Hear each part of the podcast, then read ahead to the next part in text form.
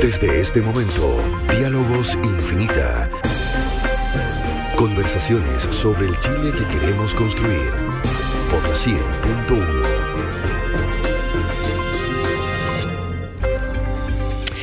¿Cómo están ustedes? Muy bienvenidos. Comenzamos Diálogos Infinita.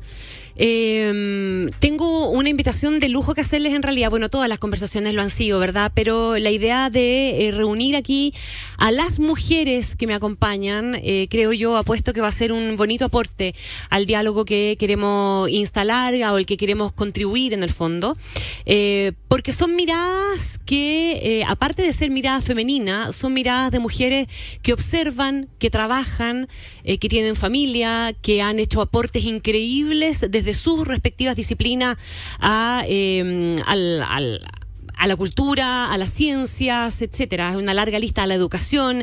Son muchos los ámbitos de desempeño de cada una de ellas. Tener la mirada de lo que está pasando en nuestro país, eh, tener también, conocer cuáles son sus expectativas, sus temores, cuáles son los riesgos que ven respecto del camino que estamos tomando, es eh, probablemente una de las cosas interesantes de esta invitación. Quiero rápidamente darles la bienvenida a eh, María Victoria Peralta, Premio Nacional de Educación.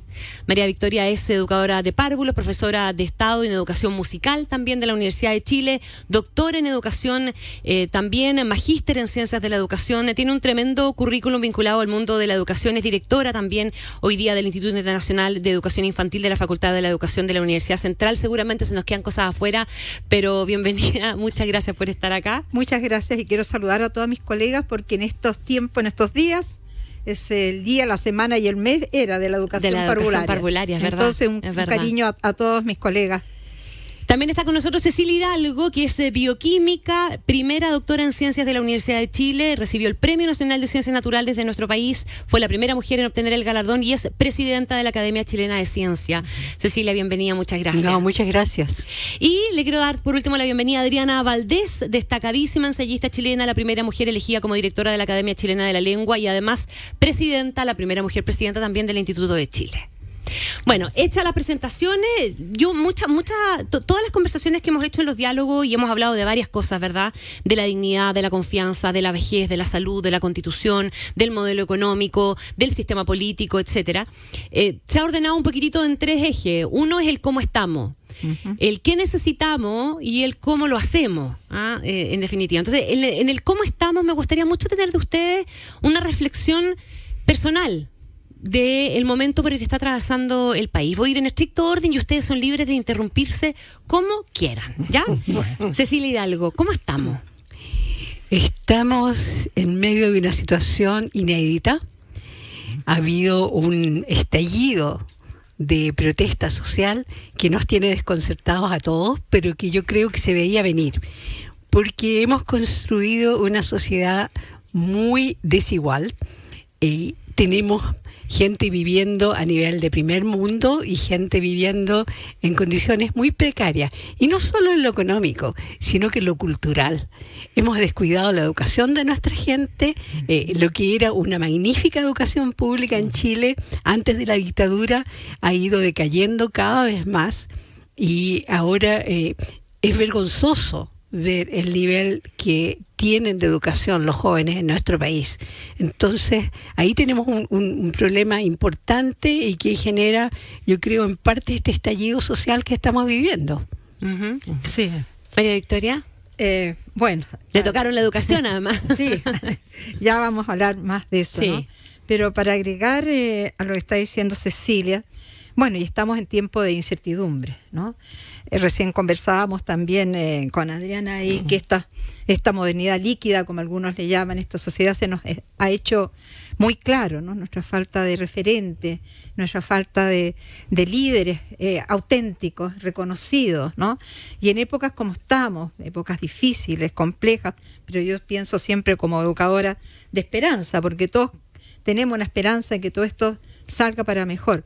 Pero hay mucha tarea hoy y mañana que hacer para que nuestras expectativas puedan funcionar, ¿no? Hay impaciencia, lo cual es lógico, porque con esta desigualdad, con estas eh, necesidades tan urgentes que, que hay de tantos sectores, obviamente que esta impaciencia la estamos viendo en, en manifestaciones de todo tipo. Y yo no sé si estamos preparados del todo para el diálogo, la aceptación, el acuerdo, ¿no? que necesitamos para poder reconstruir este Chile, ¿no? Retomemos esa hebra porque esa es parte de los riesgos, ¿verdad? Que estamos viendo en, en el momento que estamos viviendo. Adriana Valdés. Yo estaba ayer uno oscila entre la esperanza una- y la consternación también. Y tenemos la impresión de estar viviendo como el día de la marmota, es decir, un día que se repite una y Sí. otra vez. Yo encuentro que las referencias a obras distintas, ya sea de cine, eh, aportan bastante a entender lo que está sucediendo.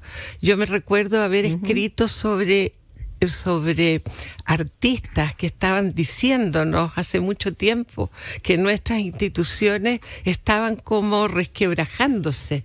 Y yo lo comentaba eso en un plano de, eh, de eh, crítica artística. Claro. Y pienso la necesidad que existe, eso que tú decías que necesitamos, mucho más comunicación entre las diversas disciplinas y los diversos trabajos que hacemos. Porque eh, de, repente nos encontramos con un problema común que está aquí en el centro de la mesa y nosotros estamos más acostumbrados a tratar con los problemas de cada disciplina y en el lenguaje de cada disciplina y nos falta mucho, hemos dejado un espacio muy grande en que la ciudadanía como tal eh, no tiene tanto lenguaje, ¿no? Entonces, ¿cómo desde las disciplinas aportar a eso? Me parece que eso es algo que necesitamos para lograr una esperanza más allá de la consternación que producen los destrozos. El ¿Qué, es lo que más.? Sí. Ahí eh, me gustaría agregar, si sí, puedo, Cecilia. que uno de los desafíos mm, grandes, grandes que tenemos en este país es cómo terminar con la segregación que tenemos. Sí, estoy totalmente de acuerdo. Claro. Una segregación inaceptable. sin duda. Pero, pero el tejido social que teníamos, que era débil, con hoyos, con todo lo que tú quieras, se ha roto más aún. ¿no? Entonces, ¿cómo poder rearmar este Chile en lo que queremos? cuando y poder construir este Chile justo que queremos para todos, cuando tenemos esta poca capacidad de diálogo, como decía hace un rato, de aceptar al otro, esa es una de las tareas, la gran tarea de, la- de la educación con mayúscula. No me refiero solamente a la, la educación en la sala de, de clases, sino como chilenos que tenemos que hacer, ¿no? Que necesitamos una educación más humana. Y nosotros estábamos ahí conversando en los preámbulos, ¿no? Eh, que nosotros hace mucho tiempo, que creo que cada uno en su área, ¿no? Y muchos otros, estábamos dando señales de alerta hace tiempo. Porque en educación uno lo que tiene que hacer siempre es estar tanteando a la sociedad en cuáles son sus fortalezas y apoyar en eso, y cuáles son sus carencias y tratar de aportar también en el sentido de ir ¿Y superando. en qué creen ustedes? Tú trabajas directamente en el tema de la educación, eres premio nacional, ¿verdad? Y estás, has estado permanentemente en la formación. Pero tanto Cecilia como Adriana también han hecho, han hecho academia. Eh, Adriana dejó de hacerla hace un tiempo, pero la hizo por mucho rato. Cecilia continúa todavía haciendo clase. ¿Dónde creen ustedes que ha estado entonces la falla a nivel de educación? Porque hemos escuchado desde obviedades hasta brutalidades como que estos son todos unos cabros maleducados, digamos, Claro. ¿verdad? Eh, que no le dan el asiento a la señora la micro, pero no estamos hablando de eso, estamos No. hablando de una cuestión mucho más Sí. profunda. ¿En qué creen ustedes que hemos fallado en esa dimensión? Mira, yo tuve una conversación muy interesante con un colega que vive todavía en la población La Hormiga, en Peñalolén, y ha visto qué ha pasado con la gente con que él creció.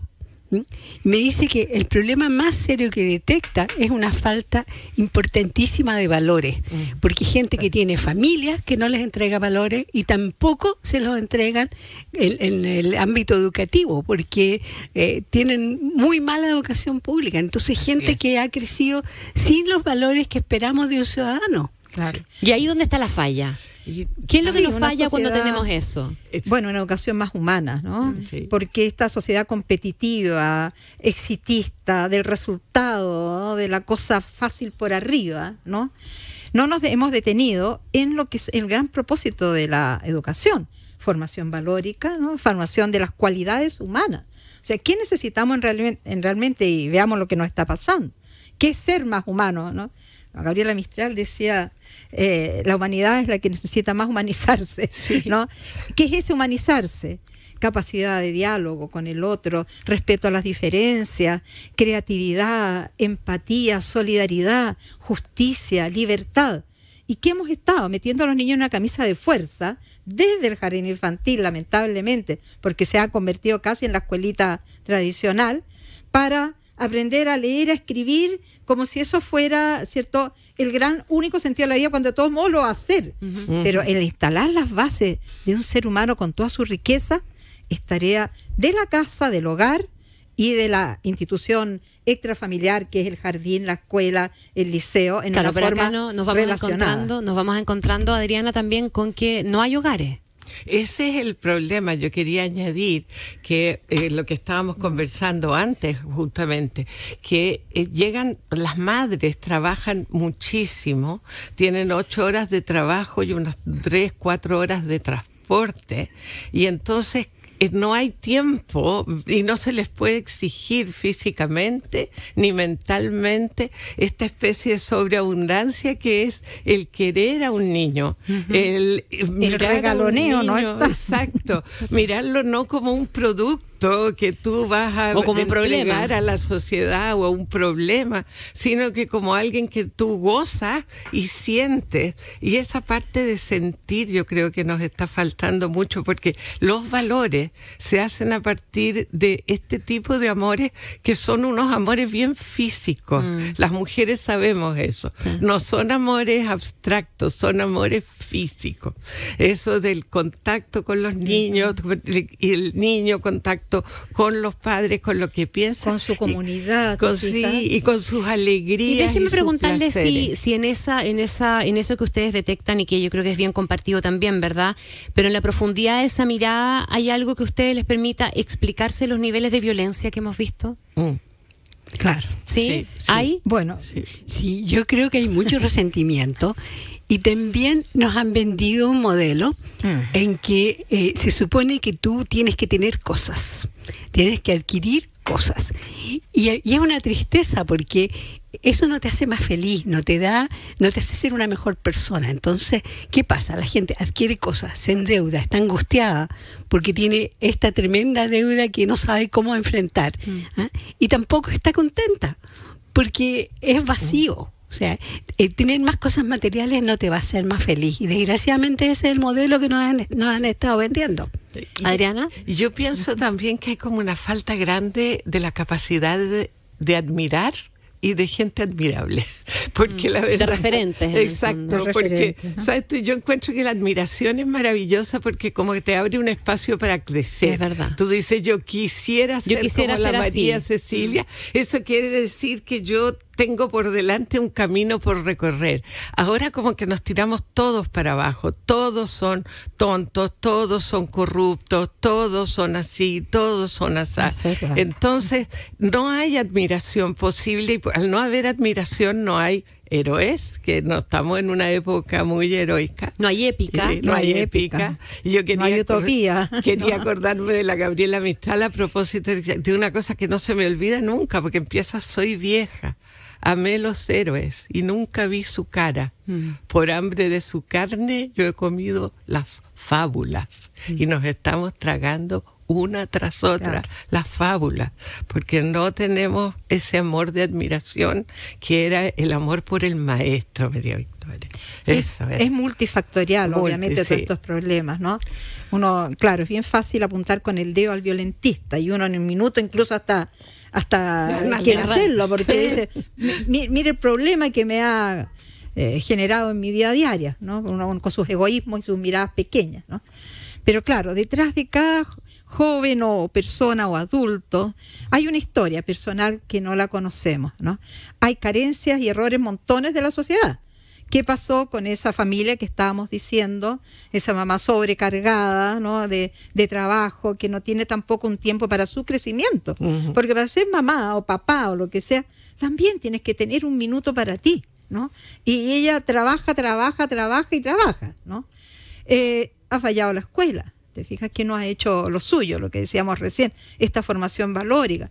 Ha fallado la sociedad en el sentido, yo estoy- soy muy partidaria y he estado con la bandera de esto de reducir la jornada de trabajo hace meses, años que estoy escribiendo sobre eso, eh, a la familia justamente para tener estos tiempos para dedicarse más a, a sus niños, porque toda la investigación te muestra la necesidad de apego con los niños, la necesidad de formar ciudadanía desde tan chiquitito, formar identidad, patrimonio. Fíjate, ahora con todo lo que se ha roto, porque no hay, no hay lazos, no hay vínculos.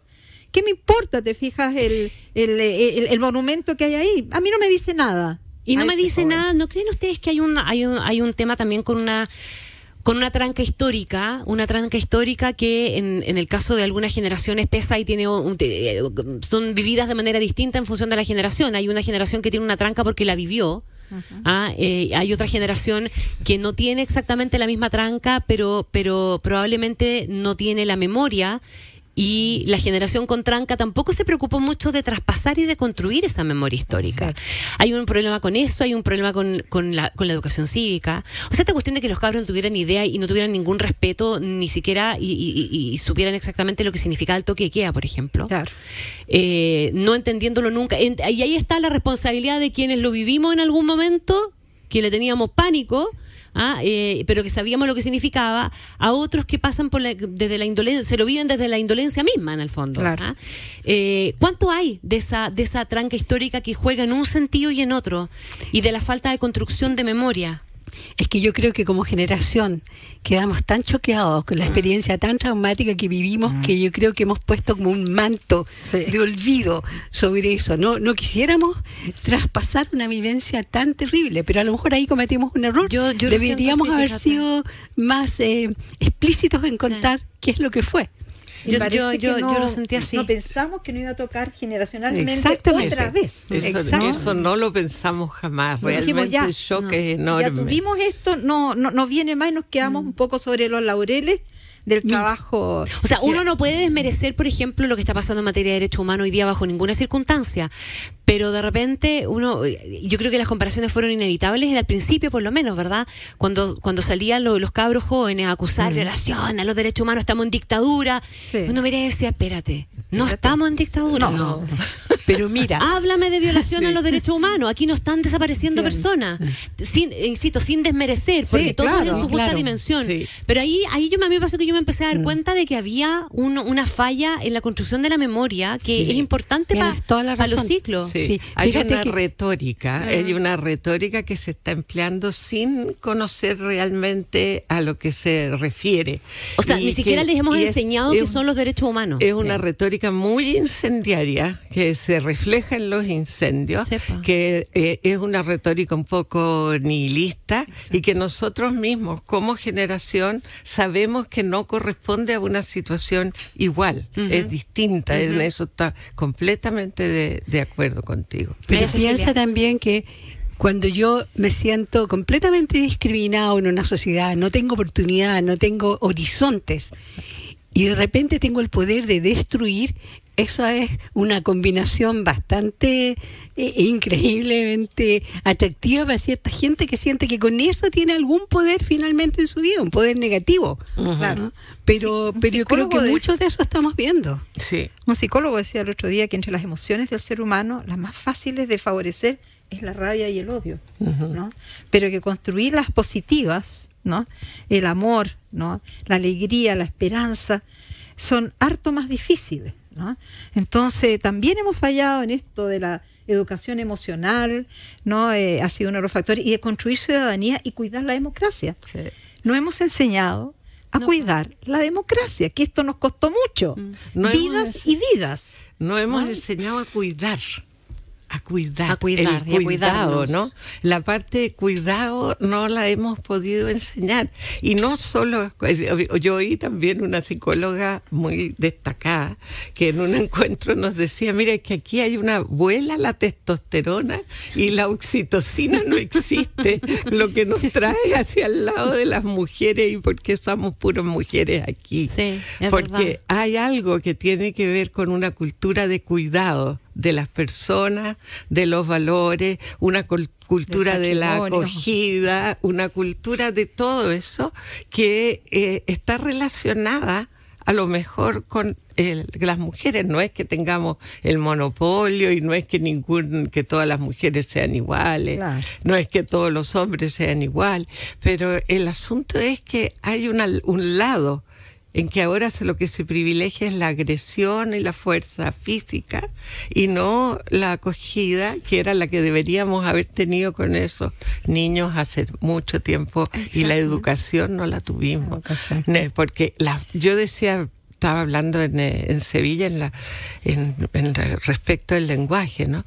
El lenguaje es un poder. Si tú te puedes expresar bien, tienes un poder social. Si tu familia no te lo puede dar, te lo tendría que dar la educación pública.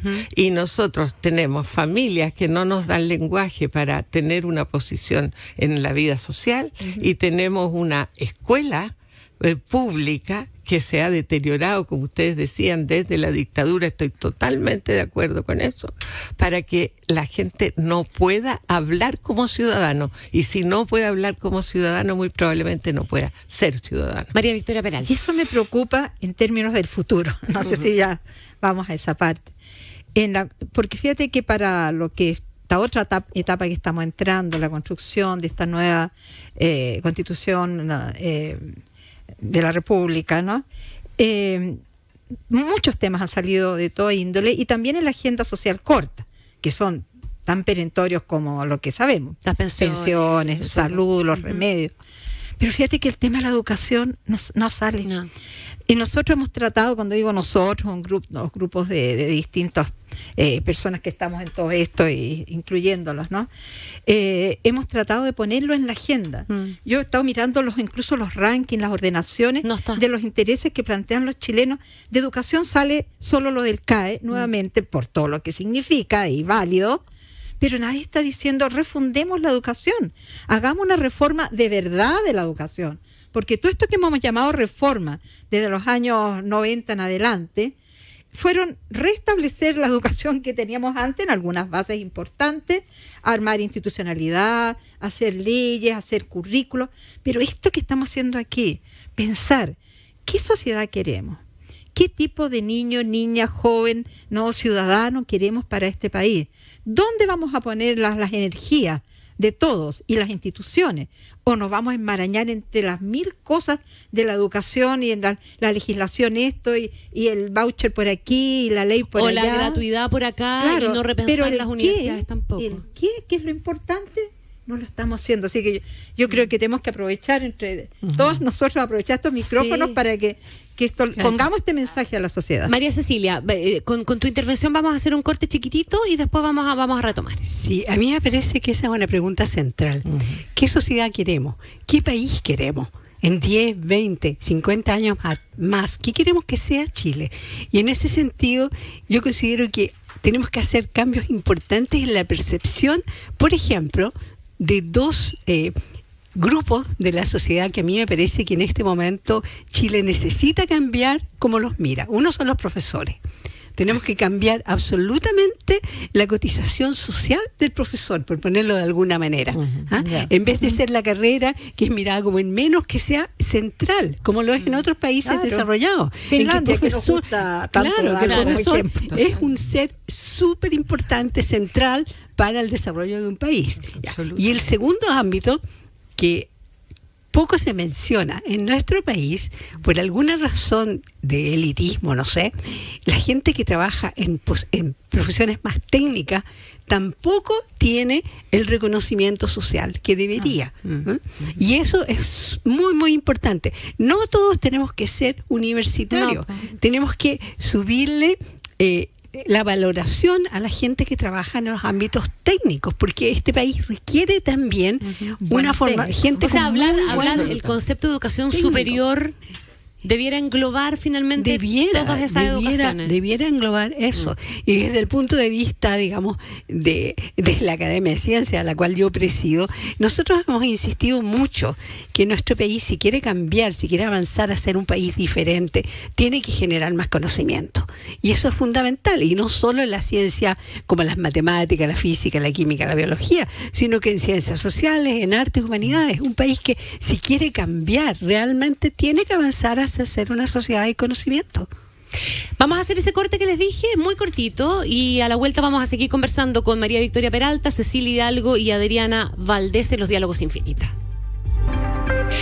Seguimos en nuestros diálogos infinitas, hoy día conversando con, eh, voy a poner así, ¿ah? grandes mujeres, grandes mujeres y una gran conversación. María Victoria Peralta, eh, Cecilia Hidalgo, Adriana Valdés. Estábamos hablando ahora en la pausa ah, una idea que, que lanzó Adriana en su momento, que es lo masculino que ha sido este movimiento o este estallido social.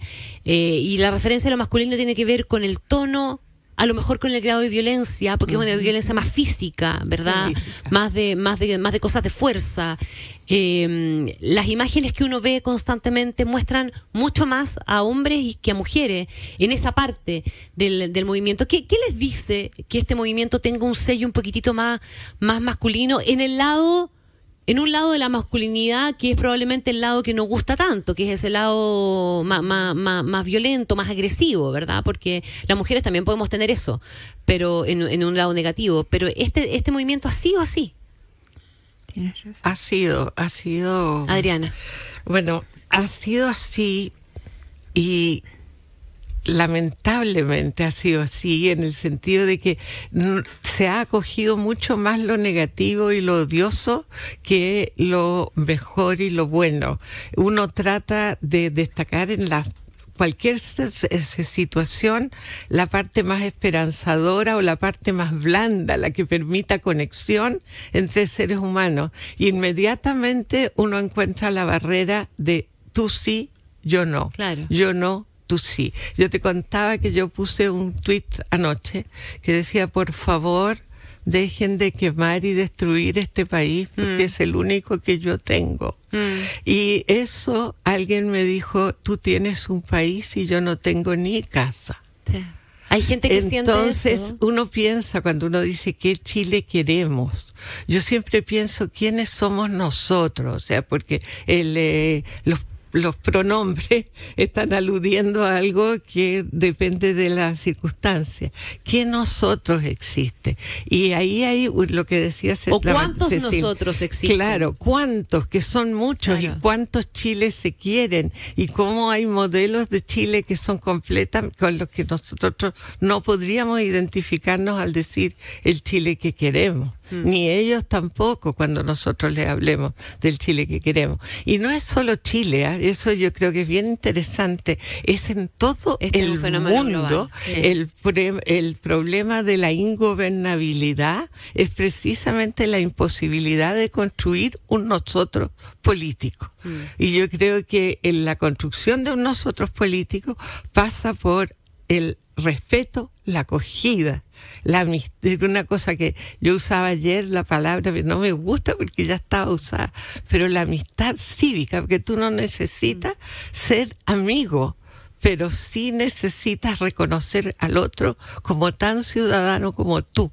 y con los mismos derechos. Y eso no está sucediendo. Igual es en dignidad. En- dicen. igual es en dignidad, pero exactamente. desde tu diversidad, ¿no? Y eso Por es lo supuesto. que Eso. como país no, no todavía no aprendemos a eso Mm. para nada, porque hablando de estos Chile tan diverso, ¿no? Y pongamos ahí los pueblos originarios, pongamos los afrodescendientes, que nadie ha hablado de ellos, estoy diciendo eso porque la próxima semana hay el primer seminario de educación para los afrodescendientes aquí en Chile, que es en Arica, yo voy para allá y he tenido que meterme y sumergirme en, en ese ámbito, ¿no? Y te diré que ese tema, eh, tanto por las migraciones anteriores y las actuales, es un tema bien importante porque ya son niños chilenos, por ejemplo. Hay muchos niños chilenos, eh, haitianos, colombianos, ¿no? Que son afrodescendientes y nosotros como que no existieran esos mundos. Pero bueno, todos los mundos que hay, eh, las diversidades culturales de todo tipo, porque este Chile no es homogéneo. Entonces, entre eso las diferentes formas de manifestarse lo femenino y lo masculino que tú decías, ¿no? El lenguaje muy, muy, muy masculino en todo esto que tú hablabas de, de, de, la forma de manifestación, ¿no? Yo siempre, por ejemplo, he tenido una crítica eh, al garabato, que digo, el garabato siempre es denigrante para la mujer. ¿no? Porque o es la mamá de la mujer o son nuestras, nuestras zonas más privadas, ¿no? Entonces, eh, poco los varones, ¿no? Es Poco, verdad, ¿cierto? Y ahí se ríen los varones. ¿No? Entonces, en general, el garabato a mí me violenta. Bueno, eh, A mí que le también. haces a la, a- a- a la lengua, dicen los, los- los lingüistas que el garabato tiene un sentido en, la, en, en la, en nuestra habla cuando tú tienes un problema realmente. O sea, si me tropiezo con una piedra, posiblemente no voy a decir recorcho. ¿no? pero, eh, pero esta violencia del lenguaje tan fuerte Mm. en las paredes, Sí. todo está Sí. con ese lenguaje. No, si no estamos empapelados a tremendo. sí, somos Sí, por y, todos y lados. poco de- de- del lado femenino, que también los varones lo tienen. Dime una cosa, eh, María Cecilia, tú, nosotros tuvimos una, un movimiento de las mujeres muy potente, el 8M, ¿verdad? Sí. La marcha del, 8, del 8 de marzo fue muy grande, muy grande, muy pacífica además también, muy grande. Y ahí se quedó claro que se estaba más que incubando un sentimiento, un movimiento, etcétera, y una demanda que había estado postergada. Dejamos de ver cosas ahí. ¿Cuánto de lo que nos está pasando hoy día tuvo que ver también con esa manifestación y con esa expresión? Mira, yo creo que tenemos como sociedad varios, bueno, muchísimos problemas. Uno de ellos, y me voy a ir un poco por las ramas antes de tomar esa pregunta, y tiene que ver con el terrible clasismo que tenemos en nuestra sociedad. ¿eh? Y ese es un problema que se refleja en el lenguaje, que se refleja en la falta de respeto con que tratamos a la gente que consideramos que no está a nuestro mismo nivel en clase social. Y eso es un cambio que tenemos que hacer muy importante. Ahora, volviendo al tema de las mujeres, eh, yo he estado en una verdadera cruzada, por llamarlo de alguna manera, por hacer conciencia del- de que las mujeres tenemos las mismas capacidades y el mismo talento que los hombres. No hay discriminaciones ahí. ¿eh? Eh, pero eh, eh, es algo que hasta el día de hoy todavía no se valora. Fíjate que yo saqué hace poco una publicación en que hablaba de cómo era esencial respetar el talento de las mujeres en todos los ámbitos. Y tuve una cantidad de respuestas realmente, eh, esto fue antes de la crisis, eh, terroríficas, porque decía, ¿de qué talento las mujeres me habla? Si las mujeres no tienen talento, si algún talento tienen, quizás es para la cocina. O sea, imagínate, estamos hablando... Espérate, pero de si el hombre tenía 2010 derecho a pegarle a su mujer hasta hace poco 2000, tiempo atrás. de po. 2019. Sí, que se lo. Para eso y- la pierna es mía. No, y la Y mujer que todavía- sepa, eso es mi hombre, así eso que mi tiene hombre. derecho a Claro, no, pero encuentro terrible En lo suyo esa no falta de valoración. O sea, fuera de todos los otros problemas que tenemos, tenemos este problema de subvaloración de que las mujeres podemos tener, si tenemos el interés, las mismas capacidades para desarrollarnos que los hombres. Hemos esbozado algunas cosas de lo que se viene, pero me gustaría meterlas de lleno en, en lo que necesitamos y en cómo quieren ustedes que debiéramos ir haciendo las cosas. Em, De lo que han dicho ustedes queda súper clara, ¿verdad? La inclinación por la construcción de un diálogo, de una conversación, lo que parece fundamental, la empatía que no hemos tenido, el, el- el bajar a terreno, meter las patas en el barro, pararse frente a la gente, hablar, escuchar esa conversación no solo con las personas, sino que también entre las instituciones. También parece una cuestión fundamental, ¿verdad? Y entre las disciplinas. Y entre las disciplinas. Yo creo que ahí, fíjate que ahí yo, la- yo creo que la academia también tiene que hacerse una autocrítica ahí, ¿o Yo no? pienso lo mismo. Falta una conversación entre las disciplinas, cada uno en su burbuja, en su isla, en su metro cuadrado, eh, con con toda la legitimidad del mundo, digamos, ¿cierto? Pero desconectado también. finalmente. No, las instituciones, por cierto. Por Sí. ejemplo, los ministerios. Bueno, para esa- sacarlo de la academia. Eso, pero- eso es parte fu- fundamental. por ejemplo, las leyes para la infancia que se han estado discutiendo, presentadas por un ministerio, Sí. por dos ministerios, y no por... lo- por el, el- el niño es un ser integral. Hoy día hablábamos con Sebastián Sichel de eso. Yo le preguntaba directamente, ¿para qué existe el Ministerio de Desarrollo Social si no ha sido capaz de instalarse Integrar. con tiempo y de integrar como, como articulador de las conversaciones esto? Porque la información de salud dice una cosa, la de educación dice otra, la de vivienda dice una cuestión, la, y al final cuando esa, esa información no conversa, bueno, de repente Sí. está ahí el problema.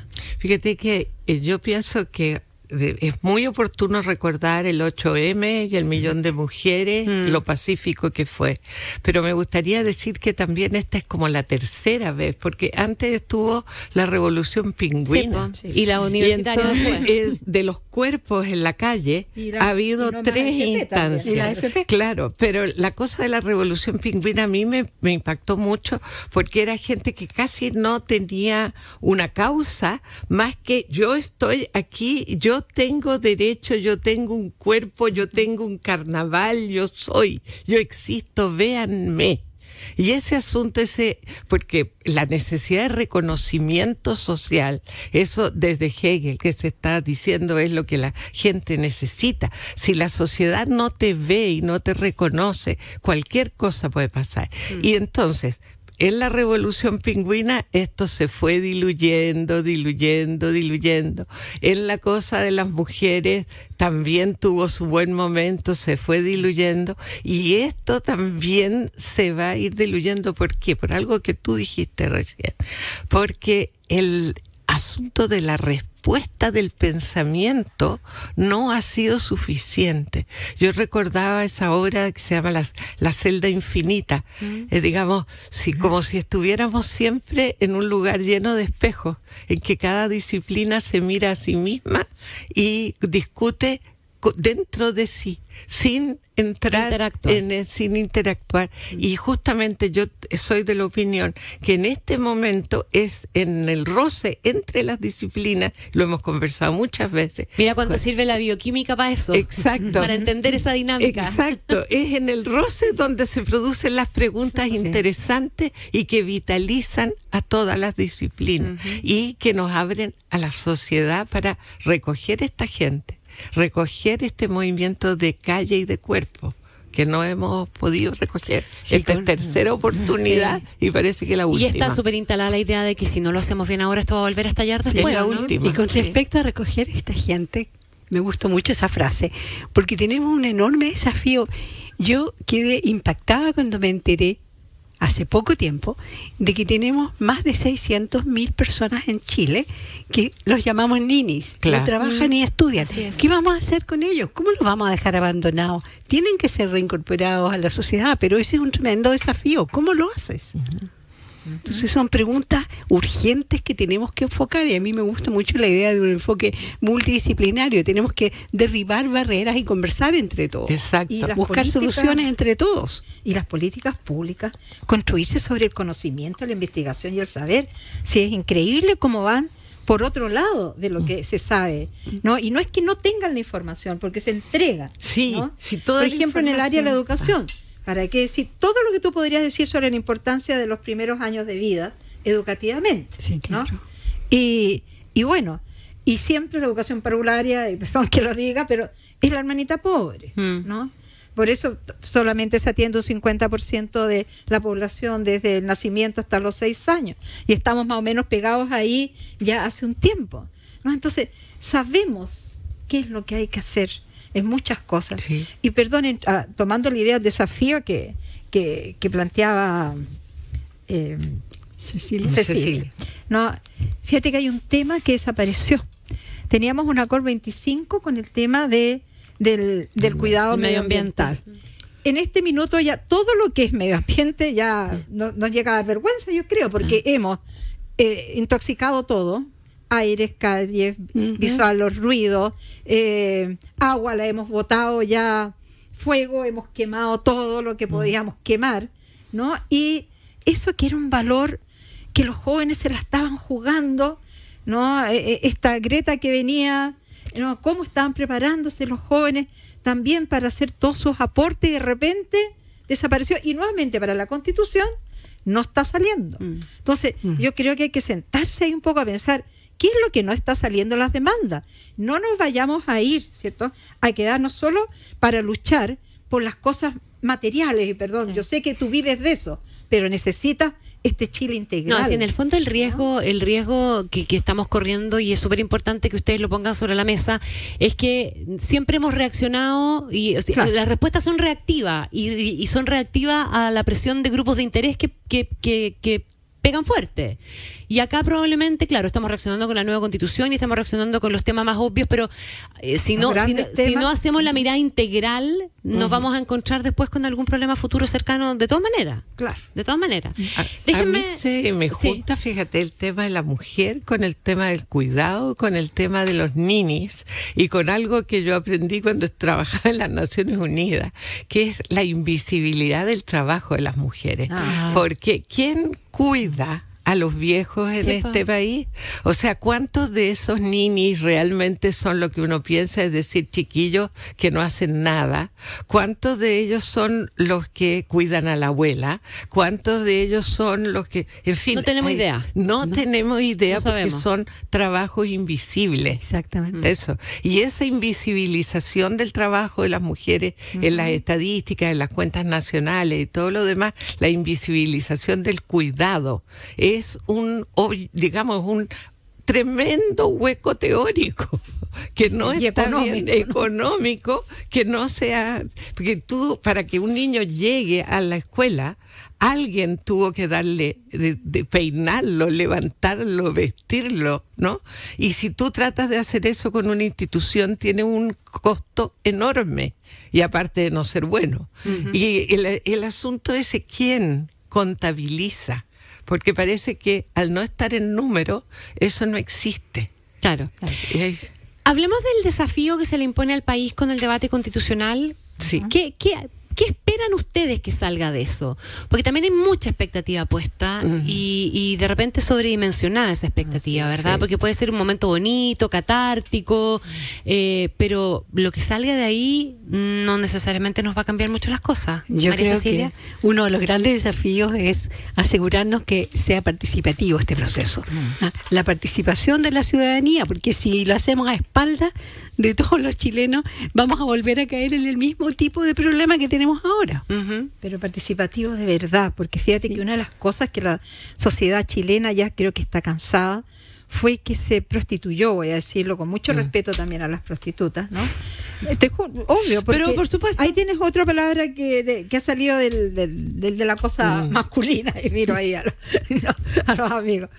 Eh, porque ya hace años que estamos, que esto es un programa muy participativo, que esto es participativo. ¿Y qué se, te- se ha convertido el participativo?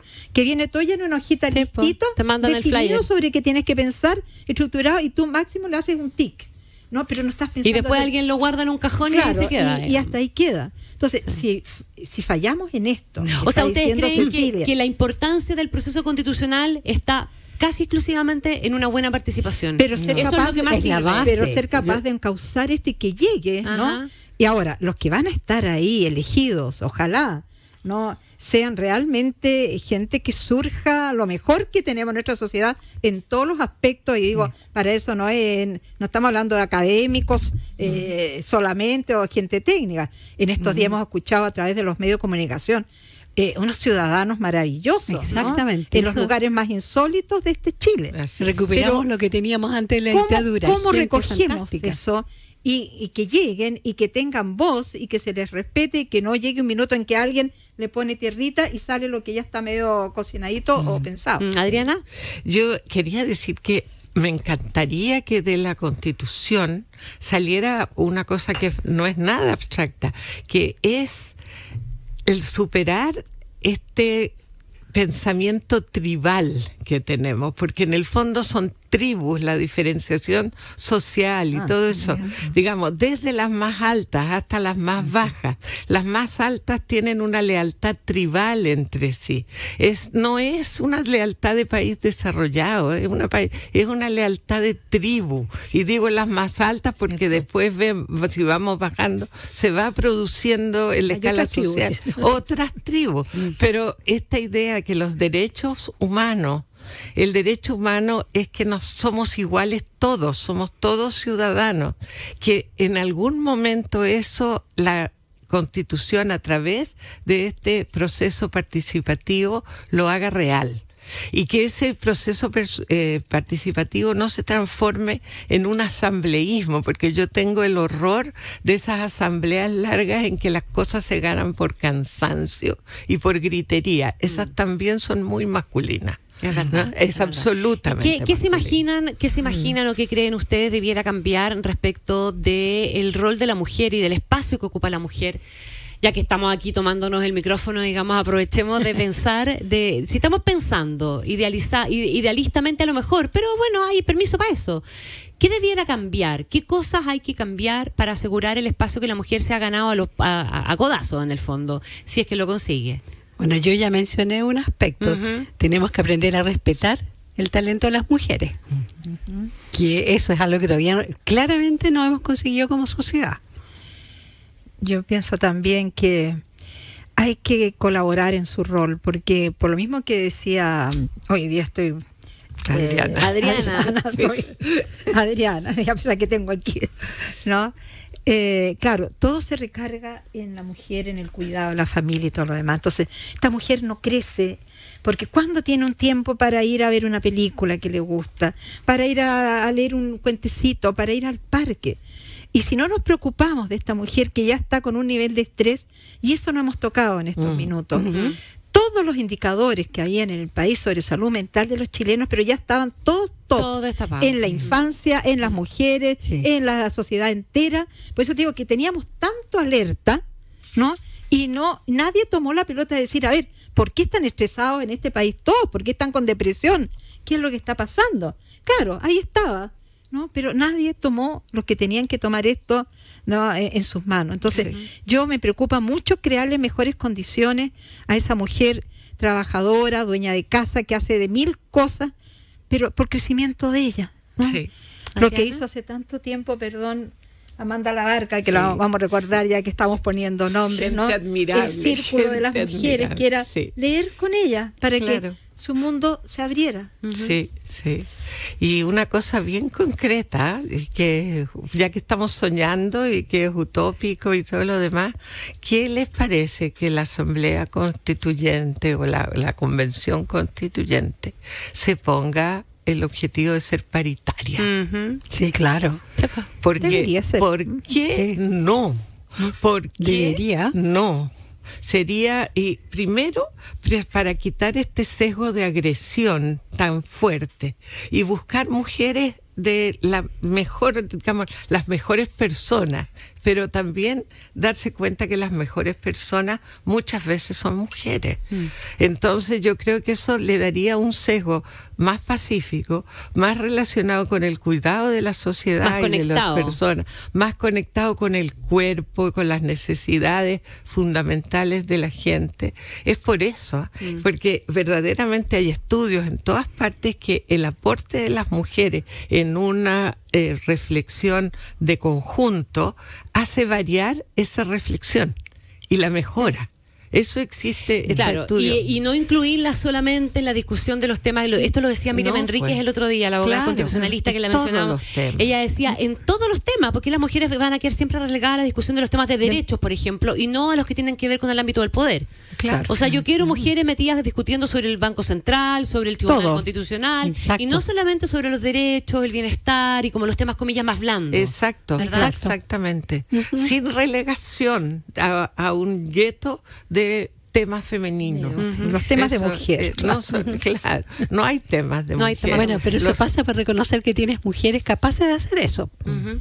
Y ahí no, está ahí el tiene tema. un punto la María Cecilia, es verdad. El reconocimiento del talento por el Claro. talento, digamos, y no por la cuota, ni porque le toca, Exacto. ni porque no hay otro, etcétera, etcétera. Sí, Claro.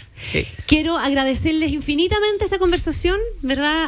A María Victoria Peralta, a Cecilia Hidalgo y a Adriana Valdés, eh, mujeres destacadas, ¿verdad? María Victoria Peralta, Premio Nacional de Educación, Cecilia Hidalgo, Premio Nacional de Ciencias, presidenta de la Academia Chilena de la Ciencia, Adriana Valdés, presidenta del Instituto de Chile, directora de la Academia Chilena de la Lengua. Muchísimas, muchísimas gracias por este diálogo infinita. No, gracias bien. a ustedes. Gracias a ustedes por invitar.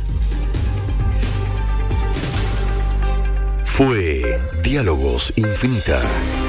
Conversaciones sobre el Chile que queremos construir por la 100.1.